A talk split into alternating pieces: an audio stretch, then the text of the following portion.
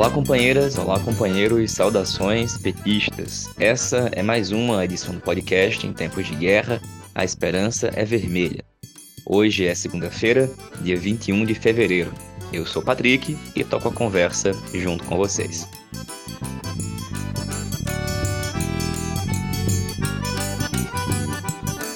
No episódio de hoje, a gente vai escutar a companheira Rayane Andrade, coordenadora do Setorial de Direitos Humanos do PT do Rio Grande do Norte, que fala da data que marca o assassinato de Malcolm X. Ouvimos também Jorge Romano, que é professor da Universidade Federal do ABC, que fala para a gente sobre as tensões na fronteira entre a Rússia e a Ucrânia. Escutamos também Jorge Braga, petroleiro no estado da Bahia, que comenta o cenário eleitoral baiano neste mês de 2022.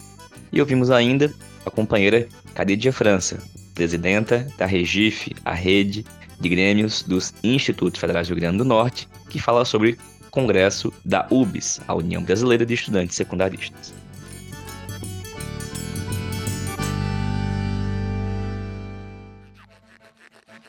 Companheirada, começa a edição de hoje já alertando que eu estou um pouco rouco e por isso não vão ter tantos comentários.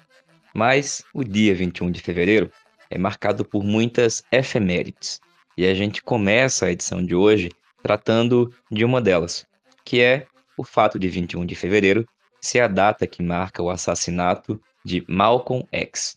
E sobre esse assunto, a gente convidou a companheira Rayane Andrade, que é professora de Direito, é advogada e foi eleita secretária do Setorial de Combate ao Racismo do PT do Rio Grande do Norte.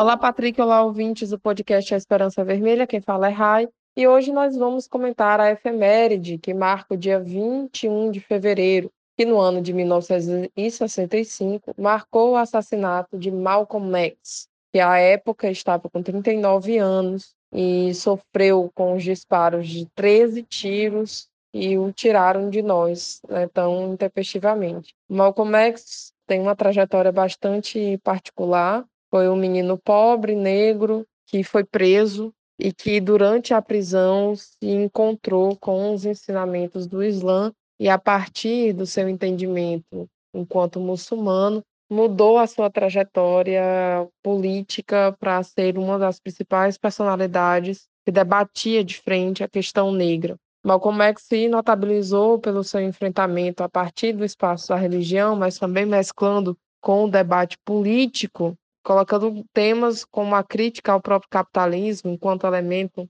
de desagregação das famílias e das estruturas sociais negras, e Malcolm se notabilizou por seu enfrentamento direto contra o que estava estabelecido, inclusive demarcando uma posição de dissonância dentro da nação do Islã, que foi né, atribuída como a organização responsável pelo atentado terrorista que tirou Malcolm de nós. Ele foi responsável por polarizar o debate sobre as estratégias de luta na construção de uma sociedade diferente com o famoso Dr. King, né, eram dois líderes religiosos que tinham abordagens distintas sobre o problema racial e que ambos acabaram sendo assassinados. Então, o legado de Malcolm é muito importante, as suas ideias, os seus escritos, para a gente colocar a questão sobre o debate racial não acima do debate de classe, mas totalmente vinculado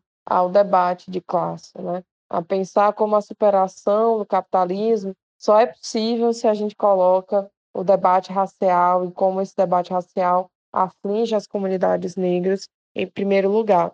Então, é um dia de luta, é, lembrar que essa figura tão expressiva foi tirada de nós de uma maneira tão violenta e, sobretudo, aquilo que Malcolm representa e representou na época. Então, como os próprios Panteras Negras diziam, né? E Malcolm descansa no poder, rest in power, e a gente está aqui, né, enfim, refletindo sobre a sua trajetória, refletindo sobre seus ensinamentos. E essa data de hoje, literalmente, não poderia passar em branco. Ela é passada em preto e em preto de luta. Isso aí, Rai, preto de luta. Obrigado pela tua participação tão especial na edição de hoje aqui do nosso podcast. E companheirada, A gente convidou para falar com a gente na edição de hoje do podcast o professor Jorge Romano. O Jorge possui graduação e mestrado em Relações Internacionais pela Universidade de Amsterdã e doutorado em Sociologia pela USP. Ele atualmente é professor de Relações Internacionais da Universidade Federal do ABC, a UFABC, e também é membro do Observatório da Política Externa e da Inserção do Brasil, OPEP. A gente pediu que o Jorge falasse para a gente sobre o aumento das tensões na fronteira entre a Ucrânia e a Rússia. E o Jorge enviou um comentário no dia de ontem, que a gente vai reproduzir a partir de agora. Mas, no dia de hoje, nós vimos que o presidente Vladimir Putin reconheceu a independência de duas regiões no leste da Ucrânia, a República Popular de Donetsk e a República Popular de Lugansk. A cerimônia foi transmitida pela televisão, está disponível, e a decisão determina que acordos de amizade e de ajuda mútua sejam efetivados. E durante o discurso, Putin pediu que os parlamentares ratifiquem o documento que foi assinado por ele hoje. Sobre esse assunto do dia de hoje, a gente volta a tratar na próxima edição do podcast. Mas para entender a situação da tensão na fronteira entre a Rússia e a Ucrânia, a gente escuta agora o professor Jorge Romano.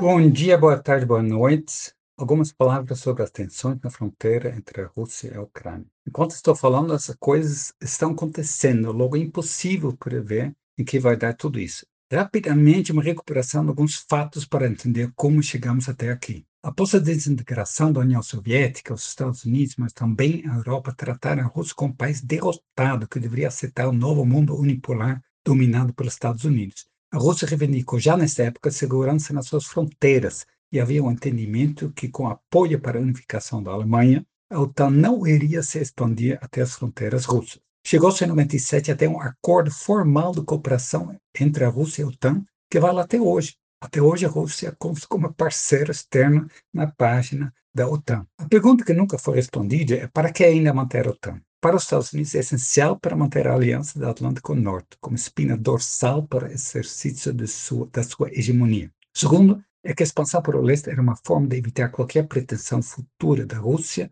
se tornar novamente uma força anti-hegemônica. Ainda não havia o fator China. Assim, a OTAN incorporou em cinco rodadas vários países do leste da Europa. Em 99, a República Tcheca, Hungria e Polônia. E depois, em 2004, Bulgária, Romênia, Eslováquia, Eslovênia e também os três países bálticos, Estônia, Lituânia e Latvia, ou seja, ex-repúblicas da União Soviética. A Rússia não gostou, como também reclamou do bombardeio da OTAN de Belgrado em 99, sem aval da ONU, para pressionar Milosevic na guerra em Kosovo. A Rússia, já com Putin, ainda deu apoio logístico para os Estados Unidos invadirem Afeganistão em 2001. Mas as coisas já mudaram com a invasão no Iraque em 2003, é que não contou com o apoio da Rússia. Foi em 2007 que Putin deu um basta. Deixou claro que havia limites em um discurso histórico na Conferência de Segurança em Munique, na Alemanha, que é um evento anual, que coincidentemente está agora de novo acontecendo, mas sem presença da Rússia. A partir daí, o discurso do governo russo é bastante coerente no sentido de exigir o fim da expansão da OTAN, sobretudo uma forte crítica à arrogância dos Estados Unidos em se comportar como policial do mundo que pode impor seu modo de vida à organização da sociedade. Ou seja, Putin defendeu um mundo multipolar, declarou o fim do unipolarismo. O ano seguinte mostrou que não ia ficar só nas palavras. Diante de uma movimentação da Geórgia rumo à OTAN, houve em 2008 uma invasão. E nunca mais se falou na entrada da Geórgia na OTAN. No mesmo ano, 2008, criou-se o BRICS, que era um instrumento importante para a Rússia na construção do mundo multipolar. Em 2014, diante do movimento na Ucrânia para forçar um governo pró-europeu entrada na União Europeia, a Rússia reagiu novamente, agora com a ocupação da Crimeia, e começou a dar apoio às forças pró-russas nas províncias do leste da Ucrânia, Donetsk e Lugansk. Para pacificar os conflitos, surgiu o diálogo entre França, Alemanha, Ucrânia e Rússia, logo sem os Estados Unidos, que resultou nos acordos de Minsk, que deveria ser a base para uma solução, inclusive Hoje, basicamente, a ideia é garantir maior autonomia regional nessas províncias e organizar eleições para governos regionais. O governo da Ucrânia, porém, nunca organizou as eleições. As forças rebeldes, inclusive, declaram sua independência, que não foi reconhecido por ninguém até agora, nem pela Rússia, embora o parlamento russo aprovou uma resolução na semana passada pedindo para o executivo reconhecer essas independências das duas regiões. O governo da Ucrânia nunca conseguiu recuperar controle né, e nessas, nessas regiões do leste. E é um conflito armado, portanto, desde 2014, com uma estimativa de 14 mil mortos. Por que então agora a pressão do Putin? Não havia nenhum evento específico. Mas um contexto claro, os Estados Unidos do Biden queriam revitalizar a OTAN, querem revitalizar a OTAN no intuito de transformá-lo em um instrumento para conter a ascensão chinesa. A clareza nos Estados Unidos que o grande desafio para sua hegemonia é a China, e não a Rússia. Mas essa política significa fortalecimento da OTAN e uma ameaça futuras expansões para o leste. Na conversa na semana passada entre Putin e o primeiro-ministro da Alemanha, Olaf Scholz, este que a entrada da Ucrânia não está não tá na agenda. E o Putin respondeu que quer garantias agora, antes que seja tarde demais. O timing do Putin também coincide com três outros fatos. Primeiro, o Biden está muito fragilizado por motivos internos e a desastrosa saída de Cabul em agosto do ano passado, que causou muita irritação entre os parceiros europeus. Lembrando que a ocupação do Afeganistão era inicialmente uma ação da OTAN. Em 2019, Segundo fator, um contexto favorável para Putin agir agora é que em 2019 o candidato pró-ocidental Zelensky ganhou as eleições na Ucrânia com uma agenda anticorrupção e a promessa de pacificar a situação nas províncias do leste. Ele ficou um bom tempo com alta aprovação, muita popularidade, mas despencou por vários motivos. Despencou no ano passado o envolvimento dele com os Pandora Papers, ou seja, as contas não declaradas no exterior, aquelas que também o Paulo Guedes estava mencionando, e uma briga interna na Ucrânia, o seu agrupamento, com afastamento dos seus principais aliados, e além disso, uma incapacidade de recuperar controle sobre a parte do leste do país que ele tinha prometido. Com tudo isso, a aprovação caiu para menos de 30%. Outro contexto no governo da Alemanha, é dividido internamente, onde os verdes e os liberais, mas sobretudo os verdes, defendem uma postura muito crítica à Rússia né? e, e contrária, inclusive, ao novo gasoduto Nord Stream 2. A OTAN foi pega de surpresa com a movimentação das tropas na fronteira em dezembro do ano passado e demorou para achar uma forma de reagir. Havia muito, muito, ficou muito claras divergências entre a Europa, Estados Unidos e dentro dos países europeus. Fato é que prevaleceu a posição de não usar as reivindicações russas como base para uma negociação construtiva. Ou seja, o que, que os russos querem? Garantias de um, é, de um fim na expansão da OTAN e não instalação, garantias de não instalação é, de mísseis nos países do ex-bloco soviético. Começou uma guerra de informações os Estados Unidos e o Reino Unido. O Reino Unido está tá na linha de frente, como sempre, nessa aliança com os Estados Unidos, começaram a criar um clima de histeria e medo, anunciando a iminência de uma invasão completa, inclusive com bombardeios de Kiev e tudo. Essa estratégia dos Estados Unidos está funcionando nesse momento no sentido de forçar uma unificação da posição da OTAN, colocar as forças que querem negociar e não querem demonizar a Rússia na defensiva, que essas forças existem na Europa, na Alemanha, né, sobretudo, e colocar os Estados Unidos como força no comando. Em um primeiro momento, Zelensky não gostava dessa tática porque aumenta as tensões, o medo na Ucrânia. É, fazer, ele falava de uma guerra psicológica, não era conveniente anunciar uma invasão todo dia. Mas agora, a sua fala na Conferência de Segurança em Munique, ontem, foi muito ruim, no sentido de exigir, uma fala absurda, ele exigiu da OTAN um caminho para entrar em médio prazo na OTAN, e enquanto isso, garantias de segurança mesmo sabendo que não há nenhuma chance, nenhuma chance de tropas da OTAN entrarem na Ucrânia. A retaliação preparada, anunciada pela OTAN, é a arma das sanções econômicas e financeiras, que, aliás, tem impacto negativo sobre a economia europeia. Acontece que a Rússia está preparada para isso, porque a Rússia tem reservas internacionais, montou um fundo soberano, ele tem credor em moeda internacional, euro-dólar. É, ele tem, é, embora uma economia pequena, né, a economia da Rússia é só 40% da economia da Alemanha, mas uma economia que está preparada, resiliente. E, sobretudo, é um fator muito importante, estreitamento das relações com a China. Já havia acontecendo e nesse conflito se fortaleceu ainda mais, né? inclusive com a venda de gás para a China, que interessa a ambos. E, e é fator China fundamental para acompanhar os desdobramentos do atual conflito. Nos últimos dias, a atenção mudou da concentração das tropas nas fronteiras Rússia-Bielorrússia para uma intensificação dos conflitos armados entre os rebeldes e as forças do governo da Ucrânia no leste da, do país, a probabilidade de confronto direto entre militares russos e forças da OTAN deve ser considerada zero, porque ambos sabem o risco gigantesco, né? Mas a escalada dos conflitos militares nas regiões do leste parece muito provável. Já está acontecendo com ou sem invasão direta das tropas. Portanto, a solução tem que passar por, por alguma forma de autonomia, de federalização da Ucrânia. Isso tudo é negociável e possível, né? se houvesse vontade política por parte da, dos países da OTAN. Por enquanto, prevalece uma radicalização e ambos os lados tentam fortalecer sua posição de negociação. A ver que vai Obrigado, professor Jorge. Vamos tentar que o professor Jorge volte numa próxima edição para falar também sobre esse e outros assuntos. E companheirada, na semana passada, vários jornais deram conta da possibilidade do senador Jacques Wagner, que está como pré-candidato ao governo da Bahia, retirar sua candidatura em apoio à candidatura de Otto Alencar e uma possível chapa em que o atual governador Rui Costa seria lançado ao Senado.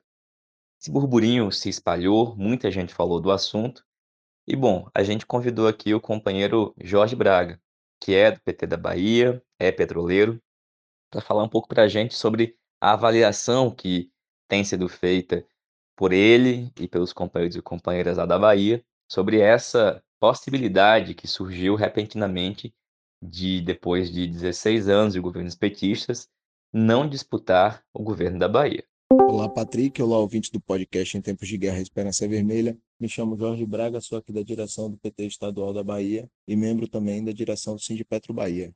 Aqui na Bahia, o cenário eleitoral é bem favorável à candidatura do companheiro Lula, com a grande mobilização em torno da base petista para a formação dos comitês populares e a gente está aí realizando diversos eventos, diversas mobilizações muito importantes por todo o estado. Mas aqui o que caiu como uma bomba foi o anúncio nessa semana que quase teve um acordo aí, foi meio a volta dos que não foram, né, de um acordo para retirar a candidatura de Jacques Wagner e colocar Otto Alencar como candidato pelo governo da Bahia para que Rui Costa pudesse ser candidato a senador.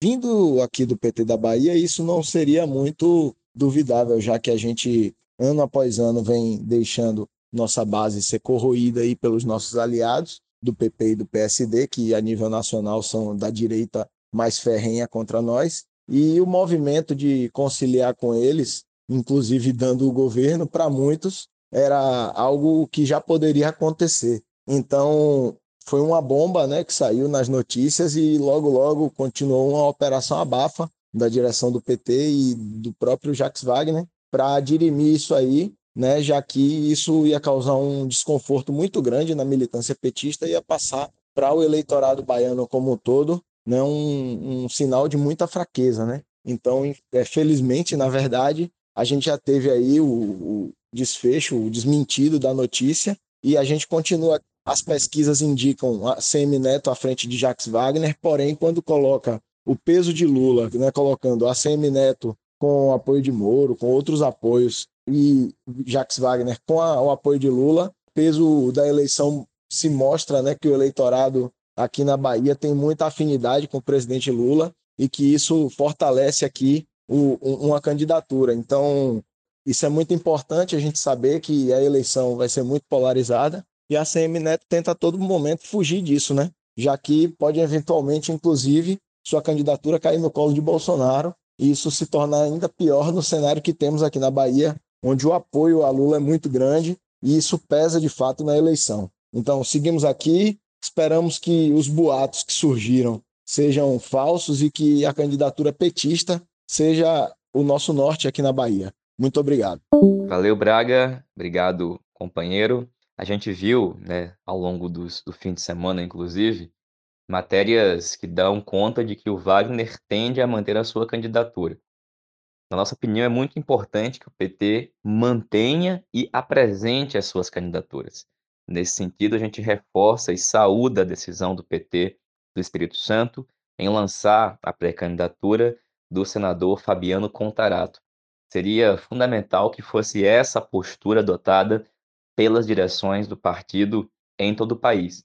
Como já tinha feito, por exemplo, o PT Gaúcho, no Rio Grande do Sul, definindo sua pré-candidatura e colocando o bloco na rua com o companheiro Edgar Preto, que inclusive já lidera várias pesquisas. Infelizmente, não foi esse o movimento que foi feito pelo PT pernambucano, que, tendo o senador Humberto Costa como pré-candidato em algumas pesquisas, pontuando em primeiro lugar, decidiu fazer um gesto, tirando agora Humberto a sua pré-candidatura para apoiar um candidato do PSB que tem atualmente dois pontos nas pesquisas. Um candidato, que a gente já falou aqui no podcast, votou no impeachment da presidenta Dilma e votou com o bancada do PSB em algumas questões muito sensíveis que afetam negativamente a vida do povo. A gente continuará aqui no podcast tratando nas próximas edições do cenário eleitoral em outros estados. E agora a gente vai escutar a companheira Carídia França. A Carídia é presidenta da REGIF, que é a rede de grêmios dos Institutos Federais do Rio Grande do Norte. E a Carídia fala para a gente sobre o congresso da UBS, a União Brasileira de Estudantes Secundaristas, que está para acontecer e ela traz para a gente mais detalhes. Olá, companheirada, saudações petistas. Meu nome é Carídia França, sou presidente da rede de grêmios do IFRN Faço parte do quadro da articulação de esquerda no Rio Grande do Norte e hoje venho repassar um informe sobre alguns pontos relacionados ao 44º Congresso da União Brasileira dos Estudantes Secundaristas, a UBS. Bom, em linhas gerais, o congresso ele foi convocado no dia 11 de dezembro pelo Conselho Nacional das Entidades Gerais, o CONEG. Ele acontecerá presencialmente em Brasília entre os dias 12 a 15 de maio e terá como norte a discussão de como enfrentar os desafios postos pelo bolsonarismo, pelo neoliberalismo e pela pandemia, além de ter a importante missão de eleger a próxima diretoria da entidade. E nesses termos, é, o regimento, que também foi divulgado em dezembro, ele expressamente cobra que os grêmios estudantes organizem dentro de prazos. De forma geral, o regimento ele é um pouco burocrático, nem sempre tão claro assim em alguns artigos, possui restrições em relação às assinaturas digitais, por exemplo, e os modelos disponibilizados pela UBS no site são obrigatórios em várias etapas do credenciamento. Mas mais, é, já passamos hoje a, da fase do pré-credenciamento das instituições que possuem Grêmio, e a partir de hoje, dia 21 de janeiro até o dia 11 de março, as comissões de três ou comissões de cinco para as instituições que não possuem Grêmio poderão realizar o cadastro pelo site do Congresso. Depois de deferimento confirmado e dos estudantes terem enviado todas as informações necessárias, dentre elas e-mail, telefone, declarações de matrícula e informações desse gênero, as próximas etapas terão o objetivo de receber a documentação das comissões no dia 16 de março, de eleger os delegados a partir do dia 21 de março e de credenciá-los, no caso dos delegados, no dia 7 de maio. Ou seja, os delegados poderão ser eleitos até o dia 6 de maio, no caso, inclusive poucos dias antes do evento, o que eu não aconselho caso os estudantes em questão não morem perto de Brasília e que precisem se deslocar por um grande período de tempo. Mas isto posto, eu acredito que esse é o quadro geral que eu consigo apresentar para vocês. Poderão, assim, acontecer mudanças pontuais em relação a essas datas, devido à pressão de forças políticas ou de interesses de outras, mas eu acredito que, a partir do que está posto nesse momento, é fundamental que a nossa tendência já esteja atenta às movimentações que se organize propriamente para apresentar uma defesa forte dos nossos maiores anseios para UBS, para os estudantes, sejam eles organizados ou não, e que consigamos também é, demarcar uma política coerente de acordo com o nosso acúmulo desde o último congresso. Então, dito isso, estarei aqui novamente, pedirei um espaço pra, para Patrick caso seja necessário e caso eu tenha outras informações, mas do mais é isso. Organizar os estudantes secundaristas para vencer mais esse momento difícil para a educação brasileira e ter sim, novamente, uma entidade combativa e que esteja de acordo com o cotidiano dos estudantes. Obrigado, Carídia. Valeu pela informação. Em breve esperamos você e nossas companheiras e companheiros secundaristas para também falar da política, da tese, de como que a gente vai participar do Congresso da UBS. E companheirada, comecei a edição de hoje falando que a gente tem no dia 21 de fevereiro muitas efemérides e outras duas eu trago agora. A segunda é que a data de hoje é a data da publicação da primeira versão do Manifesto do Partido Comunista, exatamente no dia 21 de fevereiro de 1848. Esse documento, criado por Karl Marx e Friedrich Engels, tinha a sua primeira publicação. E, portanto, reforçamos aquele chamado que faz manifesto do Partido Comunista ao dizer: proletários de todos os países, unamo-nos. Pois bem, gente, e a terceira efeméride é que hoje, 21 de fevereiro, é a data de nascimento de uma figura muito importante para a cultura e para o movimento negro em todo o mundo, que foi Nina Simone. A Nina Simone completaria hoje 89 anos. E, bom, além de encantar o mundo com aquela voz única que ela tinha, ela usou a música como expressão das lutas pelos direitos civis do povo negro e a sua obra ela permanece como um símbolo de resistência e luta para as novas gerações. Nina Simone, Malcolm X, todos e todas, presente e unamos-nos. Saudações petistas e até mais.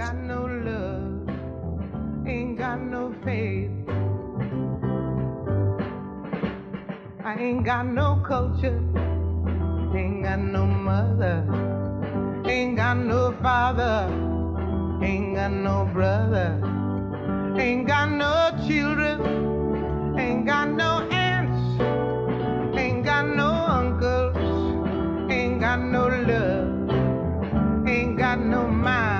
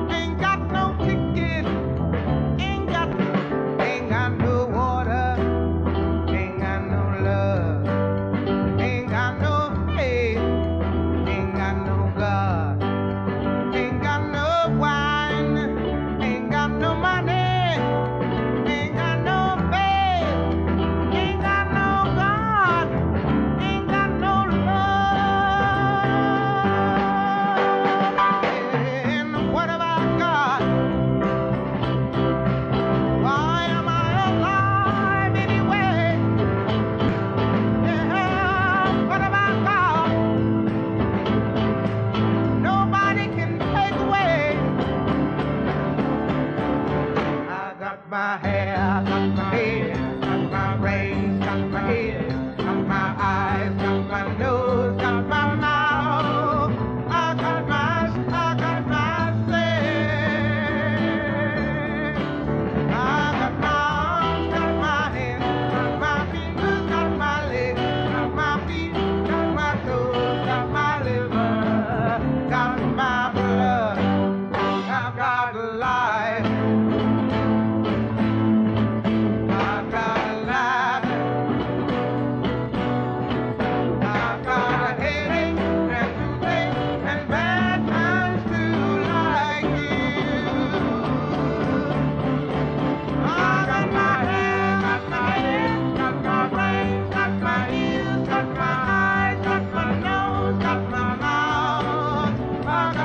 my